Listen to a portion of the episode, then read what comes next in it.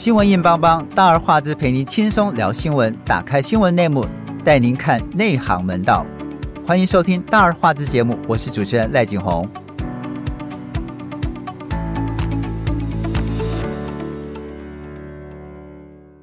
最近，民众党不分区立委名单公布之后，传出列入的徐春英啊，对于可能出现首位陆配的立委。台湾最近闹得满城风雨，从副总统赖清德、陆委会主委邱泰山、内政部长林佑昌，甚至民进党的侧翼水军，连番围剿徐春英的参政资格啊！绿的侧翼也也为此批评民众党主席柯文哲。那但至今未解之谜是，为什么徐春英会列入民众党的不分区立委名单内？新住民其实上已经成为台湾移民的重要力量，为什么不能够拥有一席自己的立委？陆配身份是原罪吗？陆配组织的政党为何始终无法壮大？我们今天请到资深媒体人小海、小霞跟我们一起聊聊。先和我们的听众朋友们问声好。主持人好，各位听众朋友大家好。大家好，我是小霞。对，小海先跟我们聊一聊徐春英是何许人也？为什么能够引起民进党各大佬的围剿啊？连陆委会也出面踩他一脚，还发出两次的声明稿啊。其实，其实徐春英他这个人呢、啊，你要说他特别吗？他其实没有什么特别的，他其实就是一个大陆人嫁来台湾，我们把他称为陆配好了。是他为什么大家都对他这么感兴趣呢？或者是说，大家呃对他的参政的这个资格？这么有质疑呢？其实我觉得还是民进党的那一贯的老招啦，就是。你在选举可能有一些有一些风波的时候，他就要就就要来一个抗中保台，就要来一个扣红帽子嘛。对，任何对跟大陆有关系的人，我都先来质疑你，质疑你有呃国安问题啊，质疑你不够爱台湾啊，呃，顺便把自己放在一个正统的爱台湾的这个这个地位上面的话，我觉得这是他们一贯的招数啦。那这个东西的话，你从从一六年开始到二零年的两次选举，其实我都觉得说特别有效，真的，你你没有什么好说的，他真的就是非常有效的一个。招数，那当然，民进党说尝到甜头了。我觉得说二四年的选举，我再来用一次，好像效果也好像还是不错嘛。你从现在的这个这个风波看来的话，其实我觉得说，大家对于呃一个陆配到底能不能在台湾担任民意代表，其实我觉得大家会去思考这个问题，然后会去质疑，然后再去把他的祖宗八代都挖出来。没错，没错，没错。对，然后你才会发现说，呃呃。台湾人对于大陆的这个了解，好像其实也没有那么样子的透彻。你会认为说，可能他就是一个呃银行的的的一个职员，你会认为说他可能就是代表。国呃，大陆国安，你可能认为说他是一个 大陆的情报员，你可能会认为说他只要担任民意代表之后，他就有可能去接触到很多机密的资料，以后再把它传回大陆去。你会担心这个，担心这个的时候，呃，实际上我们自己会认为说这个东西很多都是不合道理的。没错，没错，没错。那那我觉得说，呃，既然有这个事情以后，大家对这件事情提出讨论、提出质疑之后，那渐渐的会去。发掘出一些真相来，那当然说这个真相以后你愿不愿意去接受，愿不愿意去了解，这个是另外一回事。这可能就到最后又跟立场具有相关的。是但是谈回到说徐春英这个人的话，你要说他是一个很有背景的人，可能在大陆这边担任过一个很高级的干部，没有，那真的完全没有。你真的你说出来以后。你不要说在台湾被一些人笑，你真的在大陆以后，你跟他说他是一个干部，你真的你会被人家笑死的。没有，真的就是他不但他自己说了，他不但不是共产党员，对，他连共青团都没有参加过，对，所以。就就觉得很奇怪，他只是只不过在银行里面做过，然后你就觉得他可能在大陆的呃国营机关里头是个干部，然后他就有可能如何如何。哎，问题是人家嫁来台湾很久了，对，三十年了，他已经取得台湾的身份证，取得台湾的中华民国护照。很多质疑他的人，可能在台湾的时间都没他久。真的，真的，没错，没错，没错。所以他确确实实是台湾人，而且是台湾的新住民，甚至甚至他比。比很多台湾人还了解台湾，因为他都生活在这里。是，哎、欸，小霞，这陆委会的主委邱泰山这个时候就跳出来了哈，他说，就算徐春英列入不分区，哈，他还需要出具出具啊放弃国籍的证明文件，才可以担任立委。那徐春英就反问他说：“请邱泰山教我怎么放弃？”啊，他说：“政府做不到的事情，别叫我做，因为其实按照就是台湾就是这个两岸关系的这个这个呃这条例呢，对，你只要放弃大陆的户籍，对，就算是已经放弃了。对，但是陆委会六日发出新闻稿指出说，依照中共法律规定，注销在大陆的户口登记。”并非丧失国籍，户籍跟国籍是不同的法律概念哈，这个就是我们百思不得其解，尤尤其是我们这些跑两岸的记者，看到这这段这这这段话会哑然失笑哈。是我我觉得他出泰山可能要先做一件事，就是他要先去修宪了，他可能要先通过修宪，叫先叫立委修宪，然后先把那个呃中华民国的定义，包括就是包。包括中华呃台湾台澎金马地区，然后跟大陆地区的这个部分，他可能要把大陆地区整个先拿掉，然后 他要先做到实质上的台独，才有可能去讨论放弃国籍这件事情。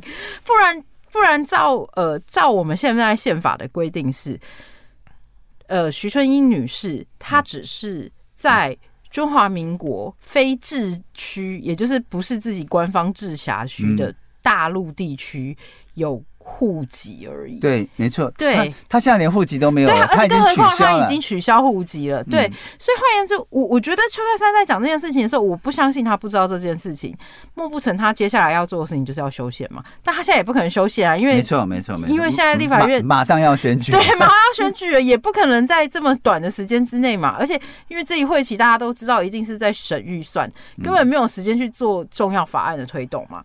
嗯、那换言之，你你看看这些事情出来了以后，我们。只相只相信一件事情，就是你这很明显就是执政党夹了自己的执政优势，然后去执一个跟你不同政党的人。没错，所以我会觉得邱泰山讲这个这个户籍跟国籍这个不同的法律概念这个东西，我觉得是似是而非。然后他希望老百姓用这个来，然后就相信了。对，然然后就用这个东西来打，就刚刚小海讲的抗中保台这这件事情。对，那小海其实像副总统赖清德指。徐春英是共产党员。徐春英在十一月五号的记者会上公开讲说，他再次声明，他不是共产党党员，也从来没有加入过共产党，他连共青团都没有加入过。请赖清德拿出证据来，哈。他说，徐春英还指出说，如果赖清德有证据，可以出动国家机器进行调查，包括国安局调查局，哈。他说，请查到他如果在大陆确实是个共产党员，我愿意中华民国注销我的台湾身份，驱逐出境。但是如果赖清德并没有证据的话，他要他给他一个交代，好。稍微其实是有点天真啦，嗯、就是。民进党指控人的时候，什么时候提出过证据？那那指指控错被到最后被证实错误的时候，又什么时候给过人一个交代了？是，大家要想想一想，说四年前的选举的时候，曾经有一个有一个呃共谍案，对，叫做王立强、王立强的这个事情，向心对。哦，大家当初搞了很久，多少名嘴、多少政府官员这边出来讲说这个是有问题的，还把人家扣在台湾扣了这么久，不让人家走，到最后发现什么事都没有，什么证据都没有，乌龙，一场乌龙。那那发现王。王立强根本就是个骗子，没错。那对有谁出来道歉过了？没有啊！你把人家关了四年以后，你什么事都没讲，然后竟然还有脸讲说人家不计较。对，没错，没错。我我我觉得这个是真的是打人，这个是非常不要脸的事情呢。打人一巴掌，然后还要对方谢谢他。对，那那这种东西的话，你反正选举马上就要到了，我先把这个事情先讲出来了，让大家。群情激愤了之后呢，到最后证明说这个东西有没有道理，那个是之后的事情了。证明我没有道理以后，大家也忘了。那就算你要我道歉，我就是不道歉，你能拿我怎么样呢？所以我觉得许淑清大大一定会觉得说，我嫁来台湾这么久，我也依照程序放弃了我的户籍，然后我也拿到了中华民国身份证之后，我得到的权利竟然还是还是你们认为说我应该有我才能有的，没错。那他我觉得说他心里一定会觉得很不不甘嘛。嗯。那你说要爱台湾，他搞不好真的比很多人都还要爱台湾的。是啊，因为你现在来来质疑他的忠诚，质疑他对对国家到底安全有没有威胁？我觉得这个东西其实是非常不公平的。那他心里一定也会觉得说，你们你们你们在台湾在搞什么？不是民主多元的国家吗？为什么一个？大陆只不过我是大陆出生的，我就算嫁来台湾，我就算待得太久，我也不算是自己人嘛。嗯、我觉得他心里一定会有这种很不甘的想法了，所以他才会有点悲愤的讲出这种话了。那我觉得他这种这种喊话，其实注定是得不到回应的，因为民进党的一贯做法其实就是这个样子，先先控告人就算了。对。对，他也他也不管他真的，对，他名义上也也也达到他的目的了。而且我要补充一件事情哦，就是徐春英其实讲的没有错，其实共产党不是任何人都可以随便 加入。共产党加入的标准是非常严格的，是非常严格的，他要调查你祖宗八代的，然后调查完之后还要有党员推荐，然后我记得党员推荐完之后，他们还有资格审查，然后资格审查还要过了几关之后。才有办法当共产党员。没错，我还记得，就是之前有有两位很天真的这个台湾呃北大的博士班的学生，想要宣布自己要加入共产党，结果到目前为止已经三年过去了，共产党还是根本不理他，因为觉得不会理他，根本就不够格。对他们，他们三个都不够格。是啊，所以，所以我我我就觉得这个是个笑话，你知道吗？对，那所以我觉得徐春英这个事情，我觉得徐春英这件事情凸显出来一个让人最不能理解的事情，就是。台湾人口口声声说要做呃种族的多元包容文化哦，是，但其实完全没有做到哎。嗯，徐春英是一个嫁来台湾三十多年的，然后他自己都说他的老婆啊，不对不起，他的老公、他的小孩、他的家人，他说除了他的娘家之外，全部的人，他的生活、他的朋友都在台湾，是，这里是他的。这已经是他第二个家了。其实讲白了，应该已经是已经是他的第一个家，因为他住在台湾的时间远超过他在中国大陆的时间，比他上海的时间还要多了。然后他今天只不过是因为要出来选立委，然后就被鞭尸成这个样子。你这就是你民进党讲的。多元包呃多元族群的包容跟融合吗？对，其实很好笑，就是看到有重大节日的时候，你就看到呃，陆委会海基会这边找了一大堆陆配，说我们是家人，我们我们要当好朋友。对，你办这些活动的时候，跟你现在在。讲的这些话的时候，你不会觉得说有些矛盾吗？是，你的脸脸不会觉得说有点红红的害羞吗？那你怎么可以可以搞成搞成这个样子呢？没错，其实我觉得歧视陆配还是民进党里面最最真实的含义。对，我觉得这是刻在骨子里的。这是真的。OK，我们进一段音乐，音乐过后我们回来。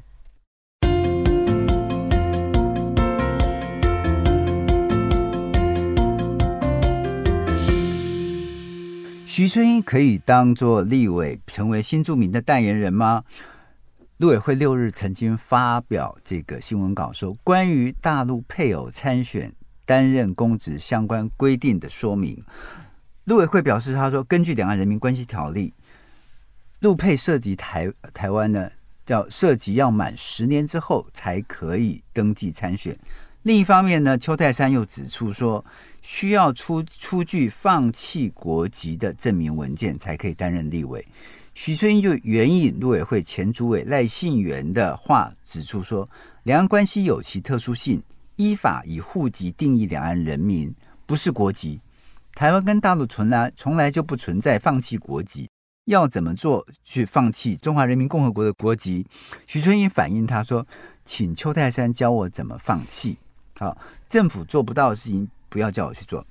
小海，其实陆委会在七日又在发布这个声明稿，说户籍跟国籍是不同的概念。好，这个故意将两者混淆，无助于理解啊。原籍中国大陆人士欲取得台湾人民身份，两岸关系条例呢，只要求其注销大陆户口登记，是为了方便他融入台湾社会，获得生活照料跟社会福利。依据中共法律，注销大陆的户口登记，并非丧失国籍。户籍跟国籍不同的法律概念。换句话讲，陆委会的意思是说，你只有注销户籍，嗯，你并没有放弃国籍。对，你要公开宣布放弃呃中中华人民共和国的国籍，嗯，你才可以出来选。嗯这个是很奇怪的事情，就是本来我们两岸人民关系条例就没有这么规定，是，然后你突然来这么一招，你是打算让他回不去吗？嗯你回不去他上海的娘家吗？所以我我觉得这个是陆委会自己创造出来的，然后他用这个来激起老百姓对徐春英、陆佩身份的一个一个一个一个一个民怨、一个怨恨。是。那小海你怎么看？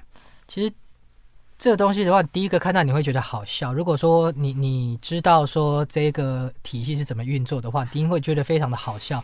第二个你会觉得开始会觉得有点生气，因为其实陆委会根本就是在强词夺理。没错，他就是真的是为了反对而反对吗？他。不管是邱泰山或者是陆委会发这个新闻稿的时候，你有没有想过说你是什么样的身份？你是陆委会，那为什么会要有陆委会呢？就是要处理跟大陆的关系的这些种种的问题嘛。两岸相关事务，要不然外交部就好啦。如果你是国与国关系的话，这么简单，外交部就好啦。那为什么要有两岸人民关系条例呢？就是为了宪法上面很多没有办法去处理到跟大陆这边的问题的时候，特别定了一个两岸人民关系条例出来，才能去解决。那所以呃，蔡英文在。两次就职演说的时候，也都特别提到说，对大陆的这个问题处理的这个原则就是宪法跟两岸人民关系条例嘛。没错，蔡英文讲的话，你们到底有没有在听啊？那那那从两岸人民关系条例的话，你要说陆配到底能不能去参政的话？我们我们可以去去定一套规矩，可是有了这一套规矩之后，你要不要去遵守？或者是说你在想方设法的再去再去从文字上面挑毛病，来来来去质疑他的这个身份？我就觉得说，其实这个东西是非常没有必要的啦。嗯、那照照陆委会这一套说法的话，说我们国籍跟户籍是不一样的。那我们换一套说法好了，大陆认为台湾是人呃中华人民共和国的一部分。OK，那所有的台湾人都有中华人民共和国的国籍喽。那这些台面上的所有的政治人物，你们在参选民意代表的时候，有没有去放弃过大陆国籍呢？没有办法嘛。对，这个东西我是觉得非常好笑的事情了。那人两岸人民关系条例里面怎么样去规定，那我们就怎么样去做。那怎么样去去遵守这个条例的运行嘛？嗯、那如果说我没有按照条例里面的。规则去做的话，你来质疑我的身份资格，我都觉得是 OK 的，没有问题的。可是我都去做了以后，你所有的要求我都去满足了之后，你还来质疑我，然后拿了一个不可能解决的问题要我去解决以后，我就会觉得这是鸡蛋里挑骨头嘛。那你可能根本就是不是说怕我这个人去参选，你只是。有一个特殊的目的，就是为了要抗中保台，为了要激起民众对于大陆这个敌意，你会把这个上升到这个国安的层级来来谈。那我就觉得说，这个东西其实真的是非常没有必要的。嗯，小霞，民进党政府为什么这么怕陆配能够当选立委啊？搞不懂。我我我觉得其实刚刚呃小海在讲这件事情的时候，我突然想到一件事情。我觉得徐春英人真的太好，他现在只有情绪上的反应哦。如果要是是我的话，我就立刻去法院告陆委会了。我为什么要去告陆委会？按照道理来说，他现在是行政机关哦，是选举期间他应该要秉持公正原则哦，嗯、对他要秉持中立原则哦。他这样是不是意图干扰选举？介入选举？对他这样是明显在意图介入选举。如果是我今天就立刻去告 陆委会了，然后。这是第一件事情嘛？那第二件事情是说，我我觉得他这么害怕呃陆配当选，其实是很合理的。其实，在台湾哦，现在陆配人口，我记得记呃今年的统计大概是有三十八万人。嗯，其实呃台湾整个新住民哦加起来大概呃已经有超过一百万的家庭了。你换言之，你这一百万人其实他是可以左右选举的哦。没错，他是他现在害怕的事情，其实就是害怕自己丢掉政权而已。但问题是，他从来也没有认真的经营过陆配这一块啊！我从来没有看过民进党在两岸事务上面有支持过新住民，他们的新住民可能指的是东南亚吧？对对，从来没有包含过陆配耶。没错，所以你你会发现某些绿媒接受政府标案，然后做的这个所谓的新住民的节目，都是去访问东南亚的这些嫁来台湾的，很少去去去去呃播这些就大陆嫁过来台湾。但实际上。大陆嫁来台湾的人人数是比较多，比较多，对啊，是比东南亚多的啊。因为同文同种本来就是交往很密切啊，而且而且本来本来就两岸交交流就很密切。你不要说什么，我们有很多朋友可能因为工作的关系去大陆，然后就认识了大陆的女生，然后就结婚了。对啊，你是要人家怎样？今天今天是贵国贵国政府是怎样连？准许别人结婚、自由恋爱都不可以吗？嗯，总不总不可能这样子嘛？那你当初制定两岸人民关系条例，就是为了这些呃两岸之间人民往来的问题啊。嗯、你的经济通商、你的通婚，这些都有明摆的条文摆在那里了。你现在是要开倒退车吗？其实民进党这么怕哈，其实就是怕开了一个头。有了第一个之后，就会有第二个。有第二个。现在徐春英只是不分区名单，没错，可能是不分区名单的一个。那如果说接下来他出来选，他他他有对，接下来你会看到说，假设真的呃在台湾待了很久了，他这在地化程度真的非常高了，他出来选里长，出来选区域立委或者选议员，这不是不可能的事情。如果有一个徐春英的范本在这边说，哦、嗯、，OK，他是可以的。那其他人可能也会想说，那呃，我是有能力的，我是我是对呃地方经营是比较有感情的。嗯、那我出来选民意代表的话，是不是可以呢？那因因为其实现在台湾的这个少子化蛮严重的，那这个这个新住民他们占的比例其实也越来越高。越越高。那会不会有一天他威胁到民进党的本土政权的这个稳固性呢？你你以后还能不能再讲说我就是最本土化的政党呢？我就会觉得他们他们。应该是有看到这个危机，所以一定要从源头来把它掐灭掉。对，要不然这个东西你你去否否定掉新住民的这个参选的权利的话，嗯、跟你当初在骂国民党说本本省人把持，哎，外省人把持重要职位都不给本省人机会，这个有什么两样呢？所以真的是就是你看，从赖清德到这个陆委会的邱泰山，到内内政部的林佑昌。都出面来打许春英，我觉得许春英很有面子，哦、然后成绩非常高，然后总统到部长，对，然后这个几十呃几十万的这个侧翼啊，对，每天在 PPS 上面修理他，是，其实坦白讲，我我刚开始完全不认识许春英，对，我也完全不知道，然后后来发现。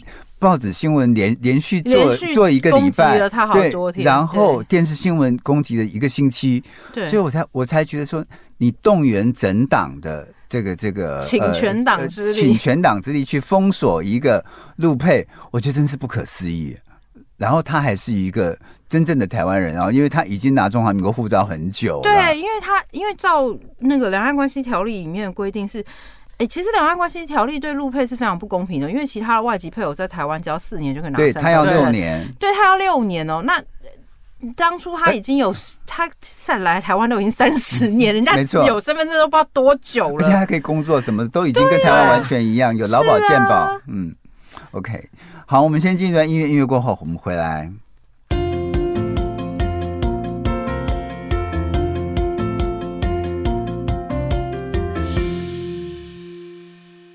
这位徐春英女士呢，她日前曾经召开记者会说明，其实她自己本来是不想当的。对。然后呢，民众党原先是邀请她担任党内新住民委员会的主委，后来又跟她讲说有可能代表党来参选立委，但是徐春英起先是拒绝的。至于为何又放在不分区的名单之内，徐春英则认为说，或许是党觉得她适合。他也不会再拒绝。至于徐春英是否从民进民众党的这个海选计划列入不分区，他说他从来不认为自己是所谓海选选中的人选啊。在网上却流群流传他参加对岸活动的时候，曾经系过红领巾。绿营人士跟绿营的侧翼网军就攻击他说，其实他本人又红又专啊。哎，小海。赖清德最近一反其先前和平保台的诉求，哈，开始你看这这这个选举的最末端，哈，开始又重新鼓吹抗中保台，号令全全党炮轰蓝委，阻挠浅见国造，而且还公开声称最乐见蓝白合的是中共，啊，而且呢说蓝只要蓝白合这个成功，中共指定的台湾钦定接班人就出现了。啊，他还指控民众党让陆佩进入立法院将危及国家安全。他的思维是不是仍然卡在抗中保台？当然啦，我们刚刚提到说，从过去两次大选，民进党到最后都是打这个牌哈，证明它是一个非常有效的啦。那因为现在呃，可能。今年上半年的时候。蓝白的这个合作其实还没有没有一些迹象的时候，赖清德可能会觉得说，反正我民调最高了，无所谓嘛。可是到了下半年之后，蓝白合开始开始好像有那么一回事，而且很认真的在谈。就算总统大选谈不成，以后立委这边可能也会有一些合作的时候，我觉得民进党内部上下其实都是会有一些危机感出现的啦。那特别说很多的选举分析都会认为说，可能这一次选的不会那么样子的漂亮。那我觉得赖清德即便他自己总统的候选。可能是有一些把握的时候，他也要去担心说，立委这边的选情到底是呃有没有办法再进一步拉抬的。那想来想去的话，其实我们知道说，正确健康的选举，在你为自己拉票的时候，你会告诉我。候选呃，告诉民众说，我到底过去做的有多好，或者是我将来会会做的有，会让你们过得有多么好的生活。对你你的但是没有人在谈这个的时候，你都会觉得说，好，就是先先去扣一个红帽子，说他们就是跟共产党这边有点关系的，他们就是中共同路人。对，那那会觉得说，你你讲出这种话，你会觉得其实。一个理性选民看到，其实会觉得说有一些悲哀啦。你为什么不告诉我你有多好？你要告诉我说人家有多危险，人家有多烂呢？嗯。那我觉得这个东西其实都不是一个健康的选举，只是说这种想法当然是有一些理想化了。嗯。那回到赖清德这边，一直去提这个这个陆配的争议，或者是提之前浅见国造这种争议的话，都是一样把台湾的这个国家安全拉出来嘛。嗯。那。再去看说，你一直在去打抗中保台，激起人民对于大陆这边的疑虑，嗯、对，然后呃敌意越提越高的时候，你可能会觉得说，好了，那可能我们还是为了民呃台湾不要被并吞，所以呃我们还是把票投给民进党。他们当然还是希望说制造这个结果出来，没错，只是说你从一六年开始到二零年以后，你都玩这一招，到了二四年真的你在玩这一招的时候，还会不会有那么过去那么好的效果？我觉得这是需要打一个问号的。小霞，徐春英说他会戴红领巾，是因为那一次他参加上海的同乡会，而那一天是大陆的六一儿童节，所以他才会系上红领巾，对，跟同乡一起唱红歌怀旧啊。其实，在大陆许多官事场合，哈。戴红领巾并不是罪，尤其是我们这些经常跑大陆的记者，其实非常非常清楚。你有时候参加跟儿童有关的活动，这些上台的人坐在主席台上人被系上红领巾，其实是一种礼貌。对，跟他有没有加入这个共青团，跟他有没有加入共产党，一点关系都没有。那是不是这样的招数呢？然后这个。就徐，只要徐春英被一提名，赖清德立刻就跳出来攻击，然后其他侧翼就用这个东西来攻击他。因为我觉得这件事情其实很简单，因为它是最简单、最容易同等、最容易理解的事情。他只要把那个照片拿出来，我我觉得他们现在民进党有一个很常见的。呃，路数吧，嗯，应该算是一个路数或者一个套路，就是他贴了一个 P 图或者贴了一个照片，然后告让你有一个印象，就是这个照片就等于卖台，或是这个卖这个图就等于是支持中共的，嗯、这个图就等于是老共的呃同流合污者之类的。嗯，他们很习惯现在用这种套路哦，然后就是让你第一时间有这个印象之后，你后面你要再去翻转它很难，是非常辛苦的一件事情。我我相信对徐春英来说。我我假设我今天是许春英，我心里面一定 OS 就是我天哪！我现在在你中华民国，连戴红领巾都违法，请问我是只能戴绿的领巾吗？难难道有一天是不是换国民党执政之后，我是不是只能戴蓝领巾？哎、欸，这是这是非常夸张的事情耶！这种思维只有存留在我相信，连蒋中正当初执政的时候。都不会发生这种事情。他可是小霞，我插一句，我我的脸书里头那些支持绿营的朋友，真的是把这个拿东西拿来放大到很大，而且他们认为说，那他能够在那个地方，呃，这个、呃、做这些事情，做这些事情，就是穿着呃戴着红领巾，然后还唱红歌，那那表示他骨子里就是共产党啊！哎、欸，我觉得台湾这些人真的应该要好好去中国了解一下，这真的是。我不知道哎、欸，我觉得他们这种谬误到底是从哪里来的啊？嗯、真的是不知道是书念的不够多，还是出去出去，这真的国门出的不够多。举另外一个例子好了，像是 APEC 开会的时候，到了各个不同的国家了以后，那些领导有没有穿当地的服饰？要需要当穿当地的服，每一个都要啊。那对啊，需要去质疑他对国家的忠诚度吗？嗯、这个东西我觉得就是入境随俗吧。嗯。那是一种尊重跟礼貌，对，尊重当地当地的文化，尊重当地的服饰。那我这个东西、嗯、好了，也许你可能台湾的领导人没有办法进去那个场合，你也穿不到那个衣服，嗯、那你就你就不了解吗？我说这个东西的话，我觉得陆委会上上下下不可能不了解，民进党上上下下可能会有一些人不了解，可是我觉得这个东西不是那么难理解的东西，嗯、只是你摆明的就是睁着眼睛说瞎话，嗯、我就是。随便挑一个东西出来攻击我，不管这个呃攻击会被人家认为说多么无知、多么可笑，我就是要骂。嗯、但是还是有人会听我的，我只要骂给我的支持者听就好了，所以他，他们相信就好了。这个还是走基本教育派那对，没错。哎，小海，其实我们上一集才曾经讲过，这一次的选举，民进党罕见的不再痛打抗中保台哦。那主因是因为就是呃每一次打抗中牌已经打不动了。嗯哼，但是这一次徐春英事件又掀起绿营主流跟侧翼开始抗中。没错，本来赖清德就因为他自己讲自己是台台独金孙嘛，对，然后也这个讲说自己是务实的台独工作者，没错，所以在美国方面一直对他有疑虑，有依赖论。但这一次他又回归回来打抗中保台，那。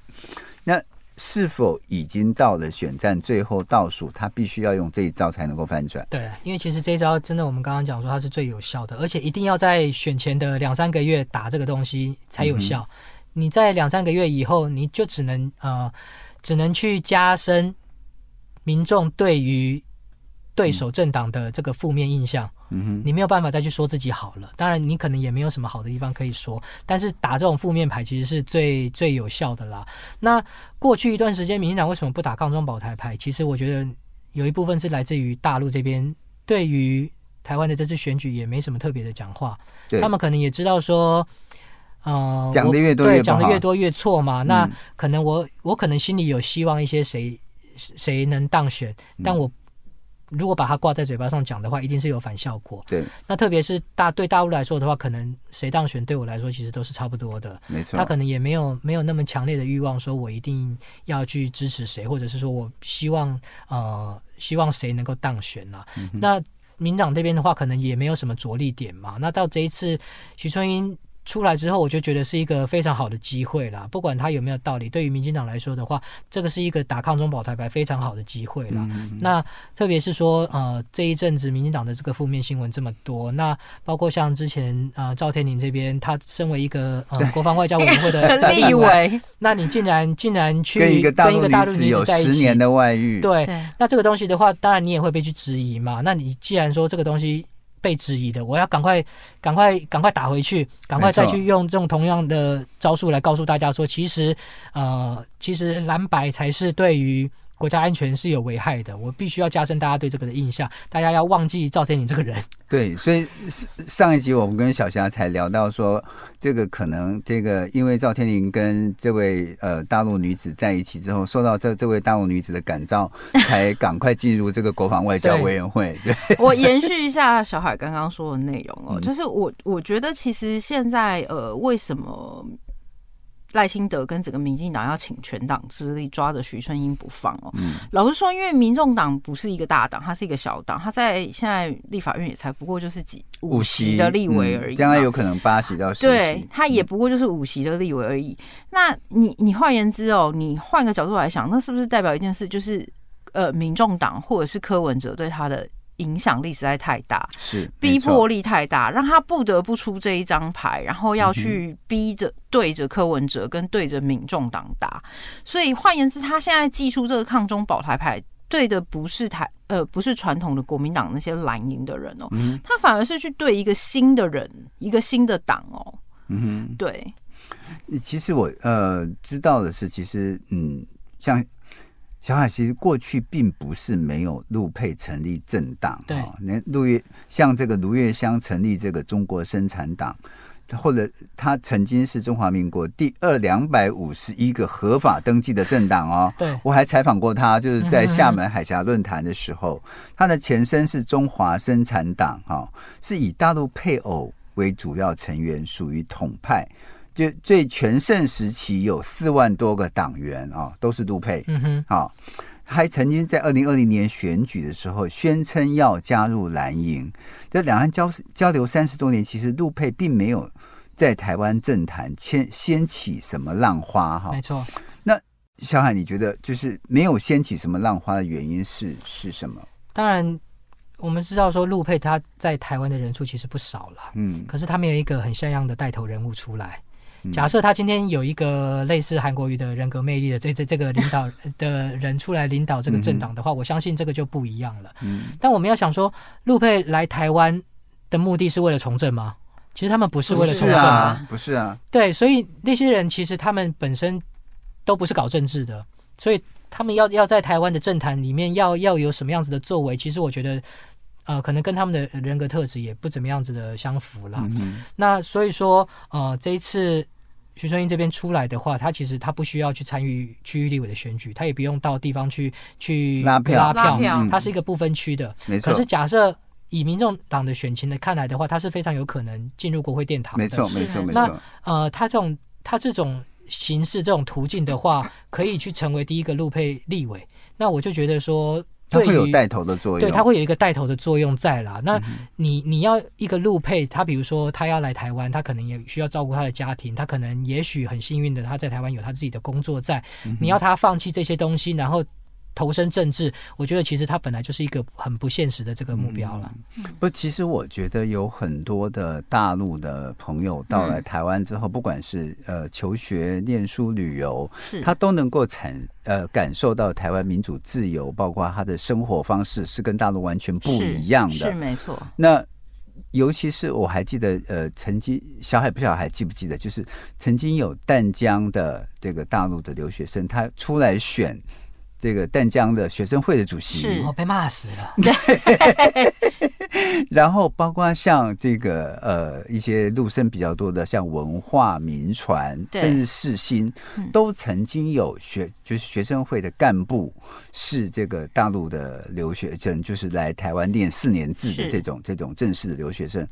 就是你会觉得，就是他们在感受到台湾的这个民主自由的这一呃这个观念之后，他也很想投入台湾的这个体制内的这个这个活动。当然，学校那个学学校组织跟外面的政治组织是完全不一样的，它只是学生会的自治组织。是，但是他可以从那里头去学习到什么叫开会，什么叫选举，什么叫组织章程。是。